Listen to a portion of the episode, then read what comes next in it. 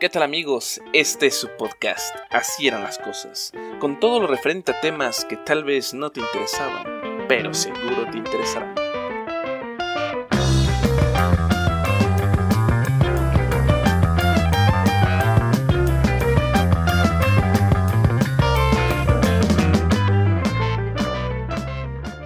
¿Y qué tal amigos? Bienvenidos a un podcast más de Así eran las cosas.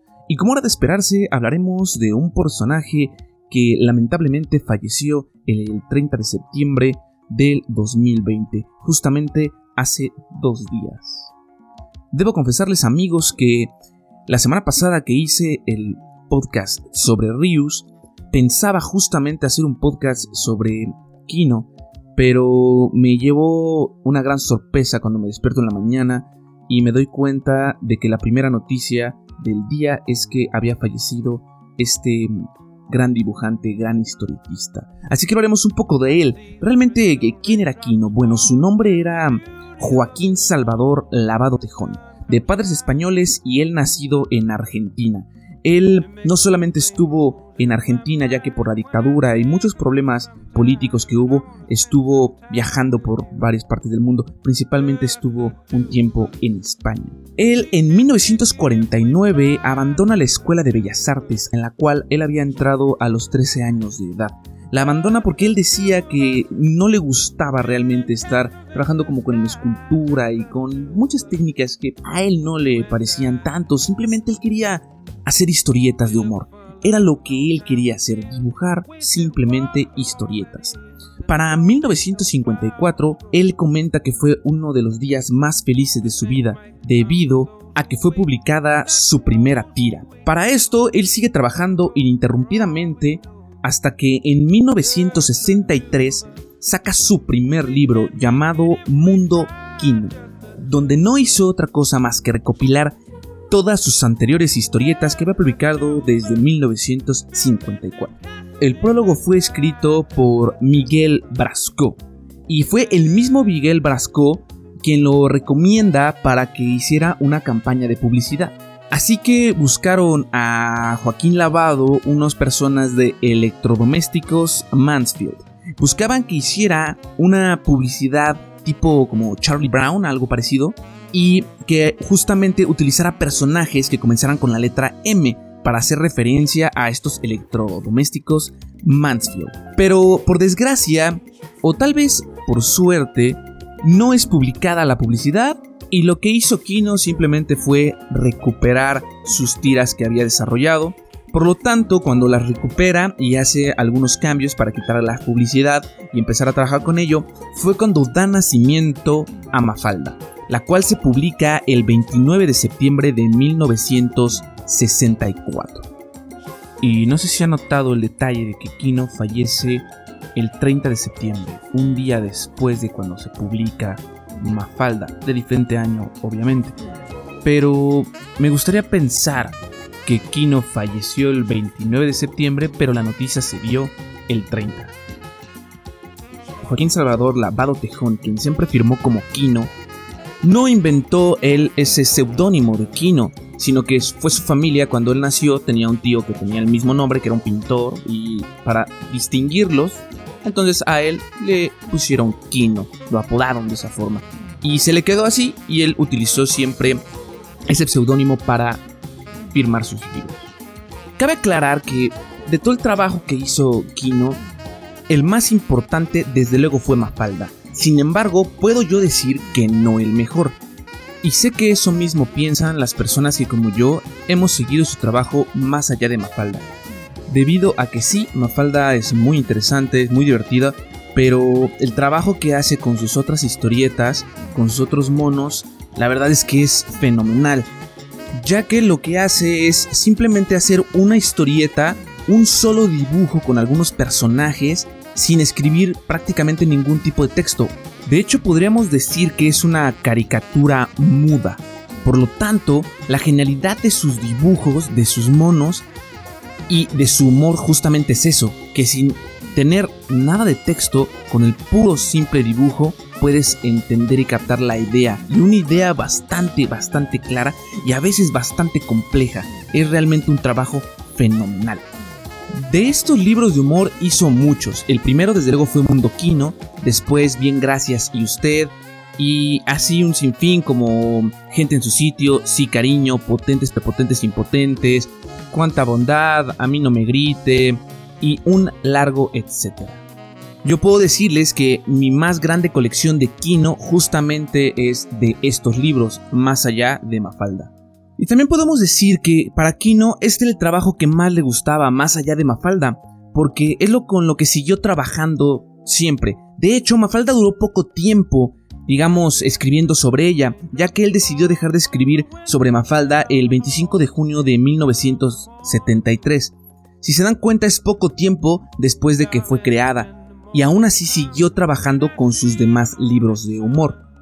Y bien, la única forma que conozcan ese tipo de historietas y trabajo que hizo Kino, desde luego sería pues comprando alguno de sus libros para que puedan ver a lo que me refiero. Por lo tanto, nos vamos a dedicar en este podcast un poco más sobre Mafalda, debido a que Mafalda fue más reproducida internacionalmente.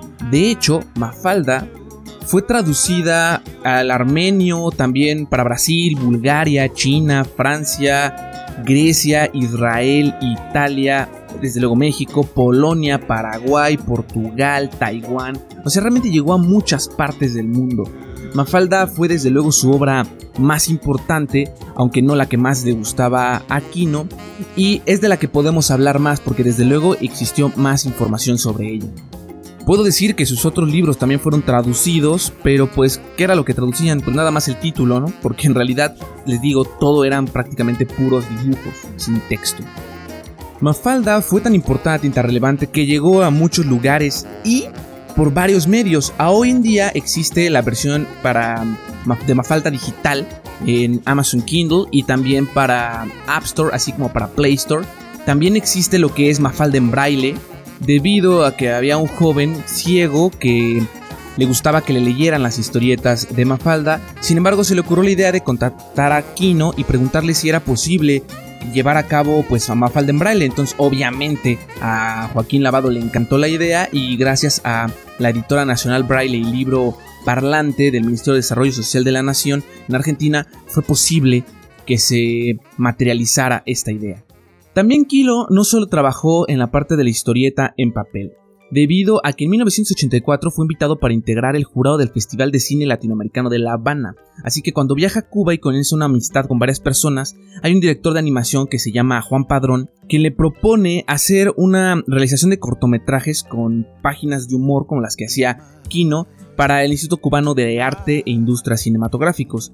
Por lo tanto, hacen una serie llamada Quinoscopios, que fue dirigida por Juan Padrón, pero sobre los dibujos e ideas de Kino. Realmente es bastante bueno porque también es muda en gran parte y es bastante divertido. Pueden encontrar algunos videos de los quinoscopios en YouTube o en Vimeo.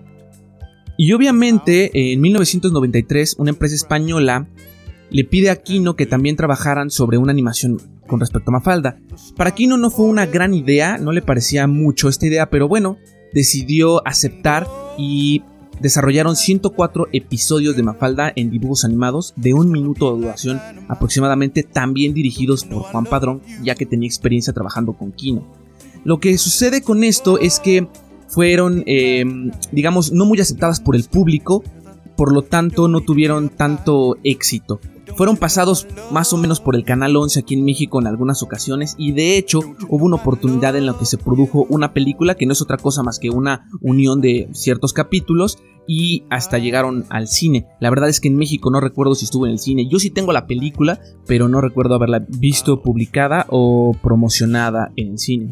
Además, el problema principal que yo le encontré a esta película es que todos tenemos la voz de Mafalda en nuestras mentes, así como las voces de sus amigos.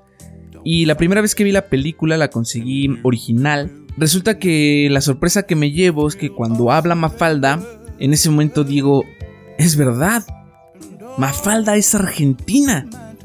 Digamos que yo, o sea, lo había olvidado. En algunas ocasiones, leyendo la historieta, si hay algunas partes en el español, en la gramática, que se nota que no es mexicano.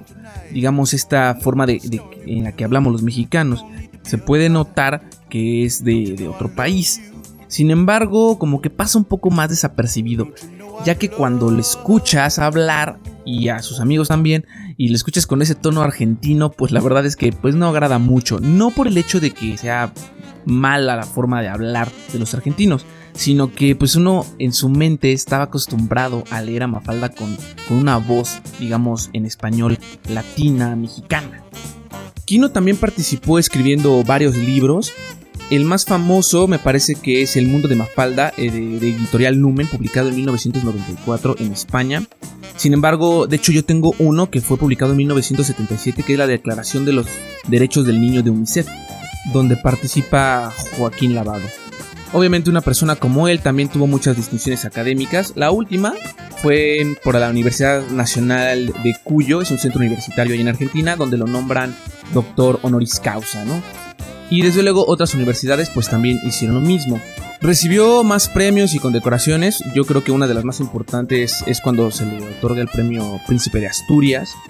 Así que hay mucha información sobre eso y todo lo que realmente logró después de su trabajo.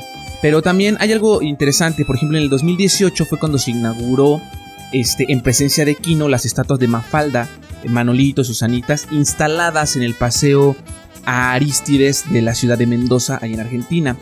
Así que estas fotos que están viendo en internet ahora de, después de su fallecimiento, donde aparece Kino acariciando a una pequeña niña Mafalda y o sentado al lado de ella, justamente es resultado de estas estatuas que se hicieron allí en Argentina en la inauguración. También aquí en México hay un restaurante muy famoso que hace un honor y homenaje a Mafalda desde hace mucho tiempo. Tengo la fortuna de conocerlo y es bastante divertido, es muy padre porque todo, todo, todo está relacionado con ese mundo de Mafalda.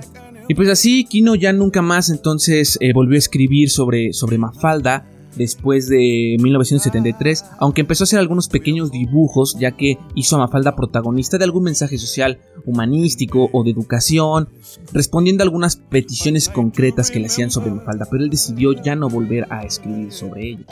Un dato muy curioso es que en la Feria de Monterrey, aquí en México, en 1988, un gran monero y caricaturista llamado Trino, que hoy en día es muy muy famoso, estuvo acompañado de Kino y Rius. De verdad, una maravilla. Por desgracia, yo tenía un año de edad para esa fecha. Por lo tanto, pues es bastante triste. Hubiera gustado mucho estar en un lugar como ese, donde estaban Trino y desde luego mis dos grandes ídolos, como eran Kino y Rius. Y justamente estando ahí platicando sobre, obviamente, historietas y todo, Trino le hace una pregunta a Kino sobre ese rumor de que a Mafalda la había atropellado un camión de sopa.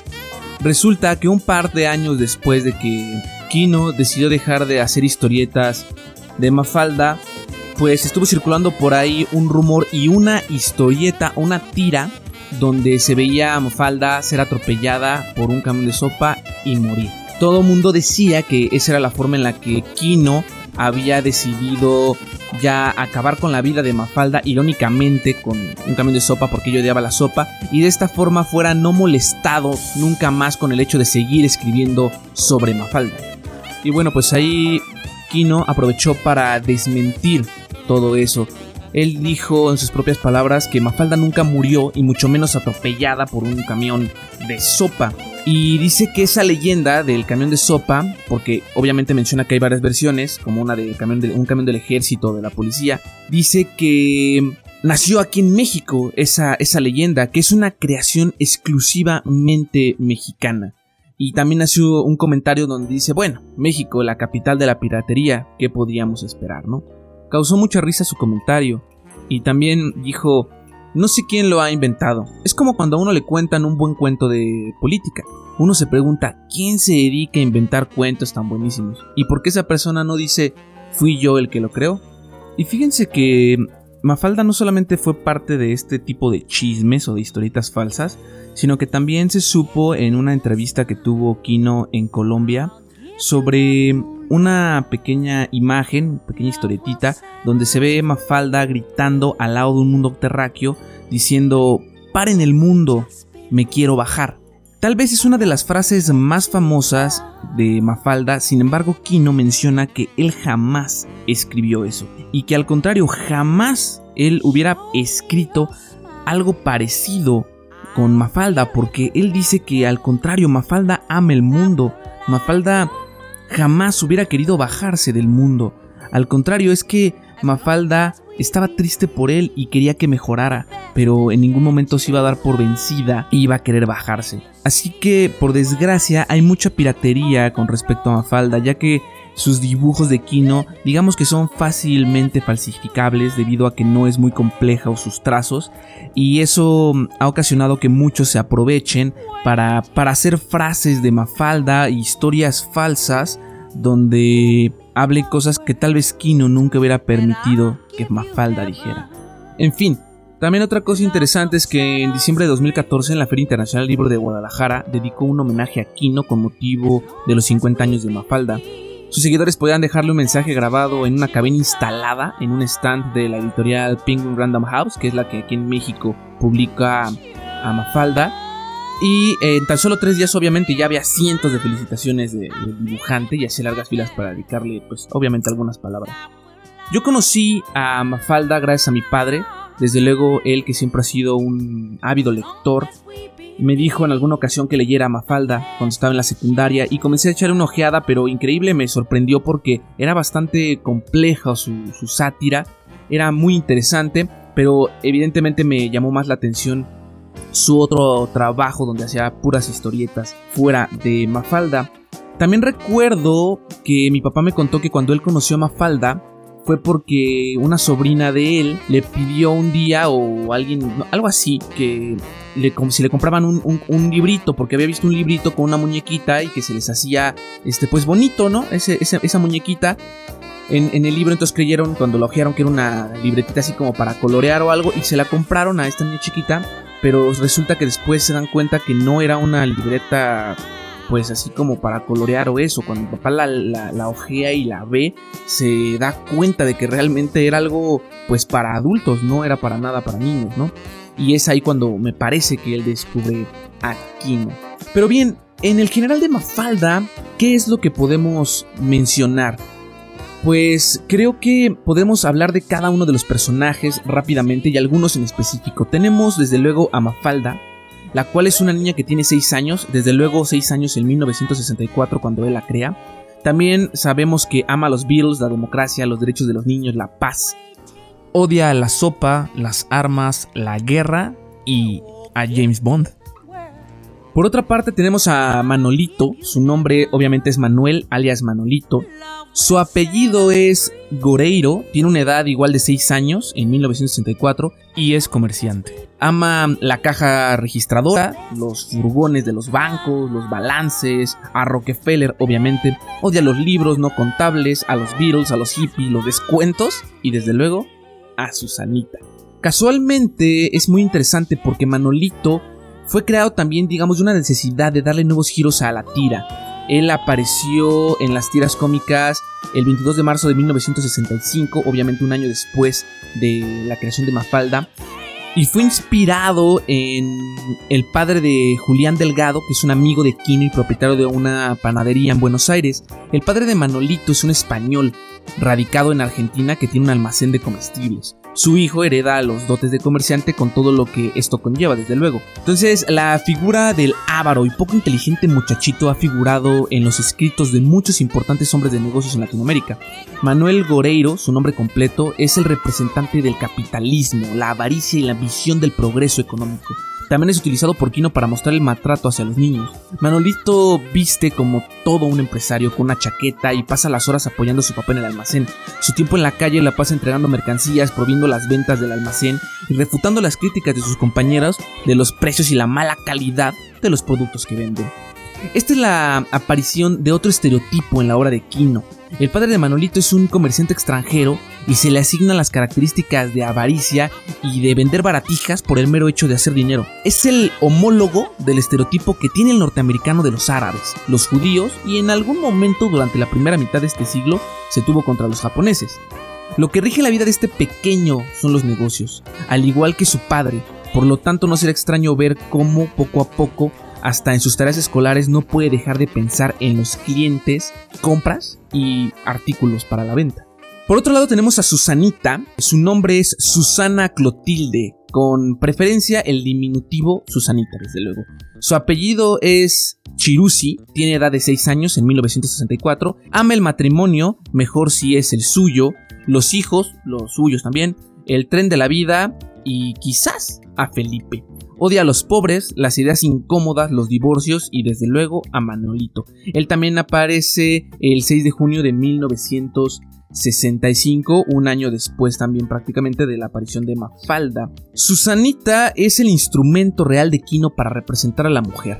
Susanita es una niña de la misma edad de Mafalda, pues obviamente cursan el mismo grado, pero cuyos sueños se resumen a casarse, tener muchos hijitos, jugar canasta y tocar el piano. Es la única del grupo de amigas de Mafalda que desea completarse como mujer por su deseo de formar una familia. Susana Beatriz Churusi no goza de la simpatía de muchos de sus amigos, especialmente Manolito y Mafalda, por el hecho de ser egoísta, racista y sobre todo vive de las apariencias. Quien utiliza el personaje de Susanita para criticar el racismo hacia el negro, utiliza nuevamente un juego entre dos niñas para llevarnos este mensaje. Pone en las manos de Mafalda una muñeca negra, la cual Susanita no ve con mucho agrado.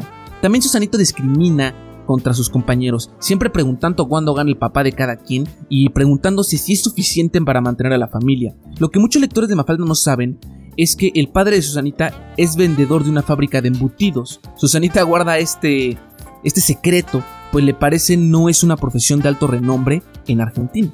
Añora que sus hijos tengan trabajos de cuello blanco, pues solo sueña, digamos, en el diploma de médico que uno de ellos le traerá. Es curioso, pero a la vez saben, es predecible, que nunca menciona el querer completar una carrera, aunque asista a la escuela de Mafalda y al mismo grado. Su esposo, lógicamente, será un abogado, un médico o un ingeniero. También es la embajadora del machismo en las tiras, eso es lógico, porque de hecho busca al hombre ideal que la mantenga y le complazca todos sus caprichos, aunque también representa el patrón de la sociedad machista pero matriarcal. También tenemos a Felipe, no se conoce su apellido, él tiene 7 años de edad en 1964, un año más que Mafalda. Él ama los crucigramas, el llanero solitario desde luego, y a Muriel en secreto. Odia la escuela y de consecuencia levantarse temprano. Las obligaciones también de los niños las odia sobre todo las que llaman a los deberes, ¿no? Su primera aparición fue el 2 de junio de 1968. Felipe es el segundo personaje que llega a la tira. Surge de la necesidad de enriquecer el, digamos, enriquecer la misma tira luego de que había pasado cinco meses de la existencia de Mafalda. El personaje fue inspirado en un amigo de Kino llamado Jorge Timosi, quien tenía unos graciosos dientes de conejito. Felipe es uno de los buenos amigos de Mafalda, que asiste a la escuela, pero un año más adelante que ella. Al principio de las tiras es el instrumento para que Mafalda dé, digamos, como permanencia a sus ideas, pues es el único de la ganga que sabe leer y escribir, siendo así el secretario de nuestra ocurrente niña Mafalda. Felipe representa al soñador que todo niño tiene dentro Pierde su mirada pensando en los vaqueros, los indios y en qué será de él cuando sea grande.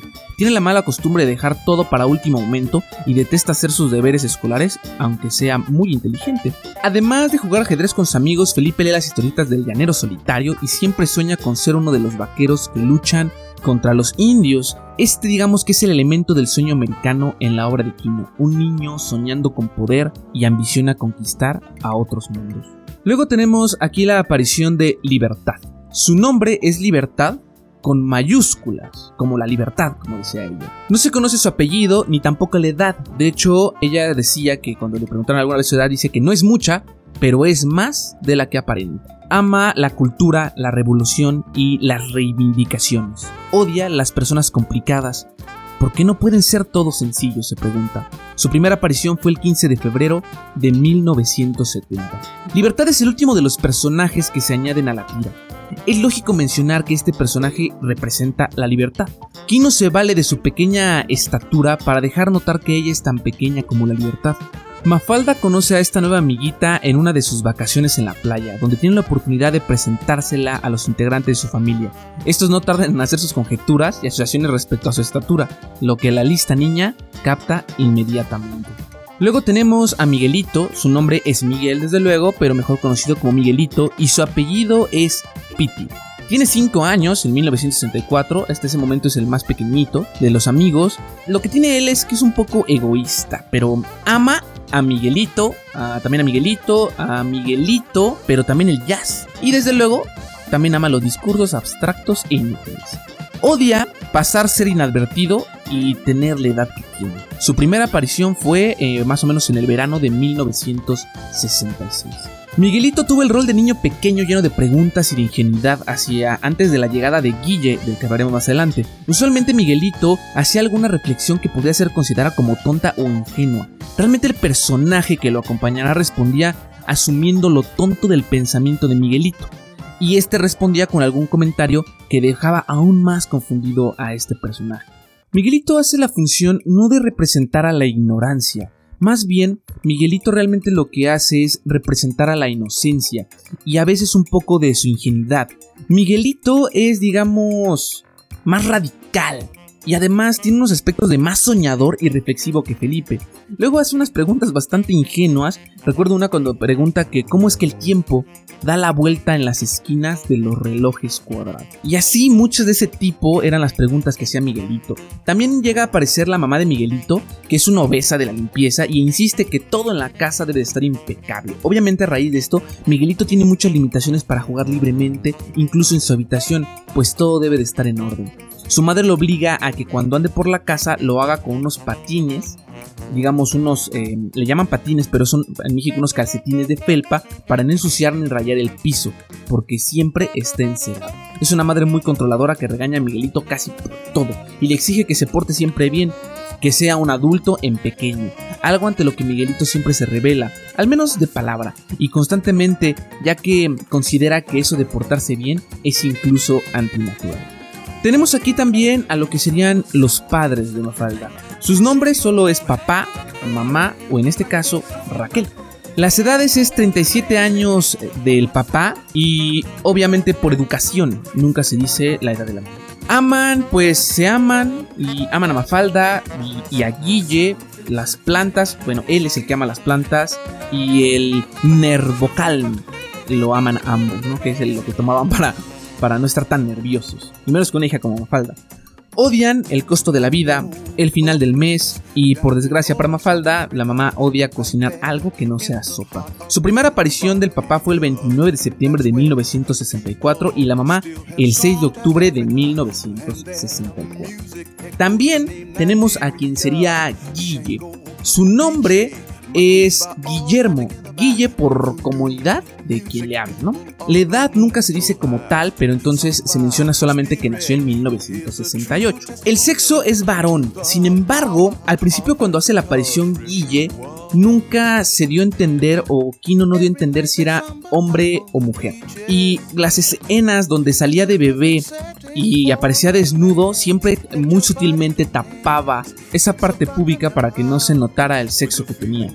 Y obviamente con el nombre de Guille, pues no sabíamos si era Guillermina o Guillermo, entonces fue digamos como que algo bastante padre al principio cuando aparece Guille, hasta que ya después es llamado Guillermo en la tira cómica, se hace esa mención y pues bueno, se da a entender que, que su sexo es masculino.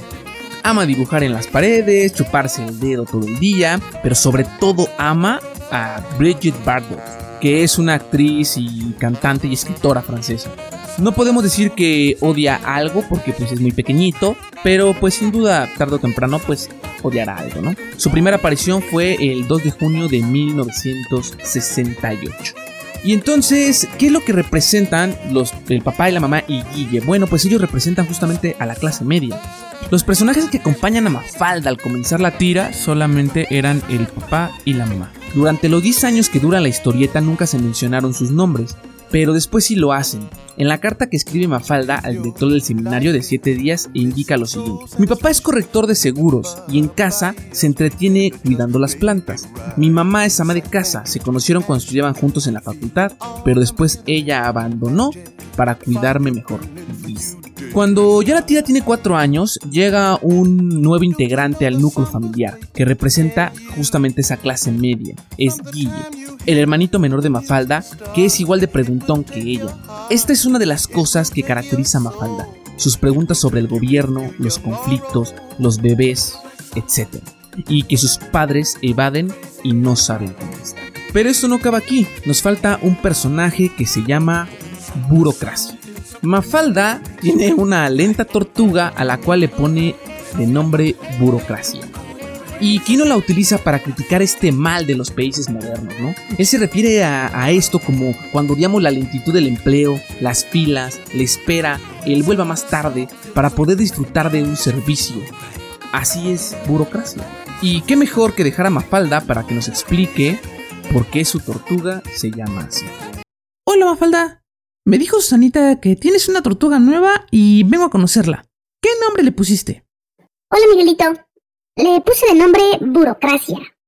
¿Burocracia? Pero qué raro. Mira que ponerle ese nombre a una tortuga. ¿Y por qué burocracia, eh? ¿Por qué le pusiste así? Oye, ¿qué crees? Ya mi tortuga está encerrada en su caparazón. Tal vez hubieras venido antes. ¿Cómo? ¿Oye no? ¿Oye no puedo verla? Es una barbaridad. Yo vine especialmente a verla. Lo siento. Tendrá que ser mañana. Hoy, hoy ya no es posible. Ah, ¿y mañana como dentro de qué horario más o menos? Pues no sabría informarte bien, la verdad. Híjole, bueno, pues. Pues ya volveré mañana. Muchas gracias, Mafalda. No hay de qué, Miguelito. Rayos. Y al final, ya ni me enteré por qué le puso ese nombre. Hola, ¿está tu mamá, nenita? Se está bañando, ¿qué desea? Ofrecerle la extraordinaria máquina de lavar Washex 70. ¿Y sirve para lavar conciencias? ¿Y quién tocó la puerta, Mafalda? Nadie original, mamá.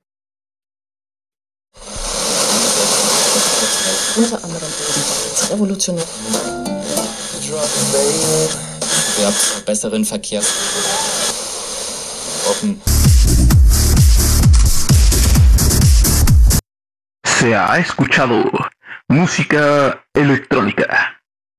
¡Sas! Está descompuesto el arte.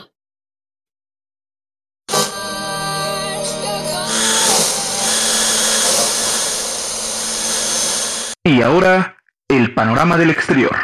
Bombas de gran poder arrojó hoy la aviación de... No se le puede dar un año nuevo a nadie porque enseguida lo rompen.